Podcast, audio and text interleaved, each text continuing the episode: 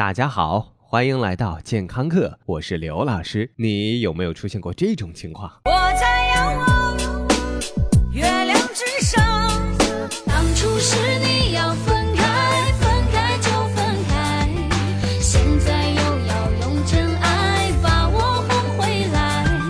我只想在此刻大声的 say no，痛痛快快放纵了自己 say no。这些旋律疯狂在你耳旁回荡，甚至是绕梁三日挥之不去、阴魂不散之功效，令人茶饭不思、心神不定、坐立难安。难道真的是此曲只应天上有，凡人不可随便听吗？科学家发现，其实不一定是神曲，很多音乐都能够形成这种效果。科学家的研究表明，几乎所有的人都经历过这种一段音乐在脑中不断重复，怎么也挥之不去的现象。这种现象叫做耳朵虫。英国雷丁大学的心理学家菲利普·毕曼发现，耳朵虫的旋律一般都只是音乐中的一小段，其中百分之三十三是经常周而复始的副歌部分，百分之二十七是歌曲的其他部分，只有百分之二十八的情况重复的是整首歌曲。你有没有被耳朵虫骚扰的经验呢？你是怎么来解决的呢？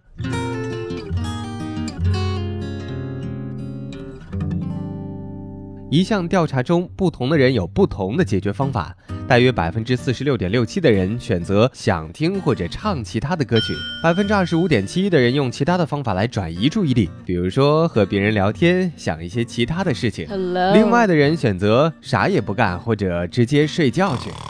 效果最好的方法其实就是最后一种，什么都不干。其他的方法反而会适得其反。这是因为根据心理学上的自我控制的逆效应。越是努力想把某些东西或者想法赶出意识，往往越让自己忍不住去想它。不过，刘老师觉得，让你耳朵虫的音乐直接反映了你的音乐品味。中招的同学赶紧面壁思过吧。还好，耳朵虫的现象虽然普遍，但是它基本上是无害的。只有少数人表示，耳朵虫让他们无法集中注意力。那些越是觉得音乐很重要的人，越是会容易受其干扰，越难以将耳朵虫赶出脑子。也许听到这儿，你会不禁的哼起。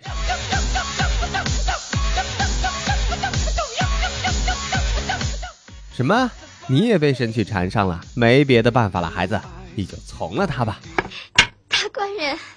大官人，奴家也想大官人。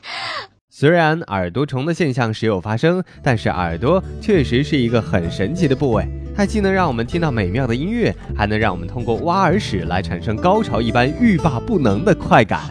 好性感宝贝儿！很多同学都表示自己动手挖出过一块巨大的耳屎，不仅过程异常美好，结果也会带来巨大的满足感和成就感。这个世界上不仅有人爱挖耳屎，相信也有不少人尝过耳屎。小的时候。爸爸妈妈为了阻止我们吃耳屎，会告诉我们吃耳屎会变哑巴。不过话说回来，他们对于吃耳屎和吃鼻屎为什么会持完全不同的两种态度呢？简直是让人搞不懂嘛！耳屎究竟是一种什么样的物质呢？话说看到配料表，刘老师觉得耳屎的成分貌似和保健品有点接近。里头不仅有氨基酸、脂肪酸、胆固醇，还有三酸甘油脂、乙糖、溶菌酶、免疫球蛋白和糖肽以及微量元素铜等等。不仅营养丰富，还有一些同学反映说自己的耳屎为什么是甜的？刘老师建议这样的同学啊，你把耳屎攒着，攒到一个月的时候，估计能捏出一个胶囊，让你一次吃一个够。如果你觉得还不够过瘾，不如攒到明年的中秋节，咱们就能组装一个月饼啦。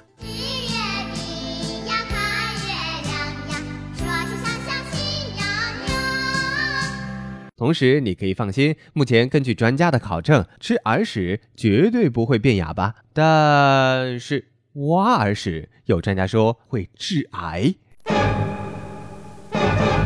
因为经常反复挖耳，使得耳道皮肤经常受到刺激，而形成外耳道乳头状瘤。虽然乳头状瘤属于良性肿瘤，可以手术切除，但是切除之后极易复发，多次复发极有可能会转变成恶性肿瘤。这让很多同学吓了一跳。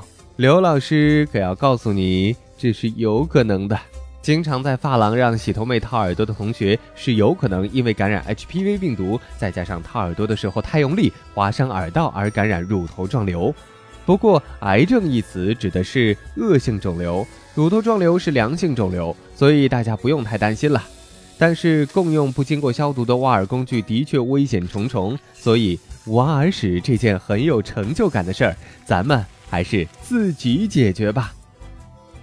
感谢你的收听。回见。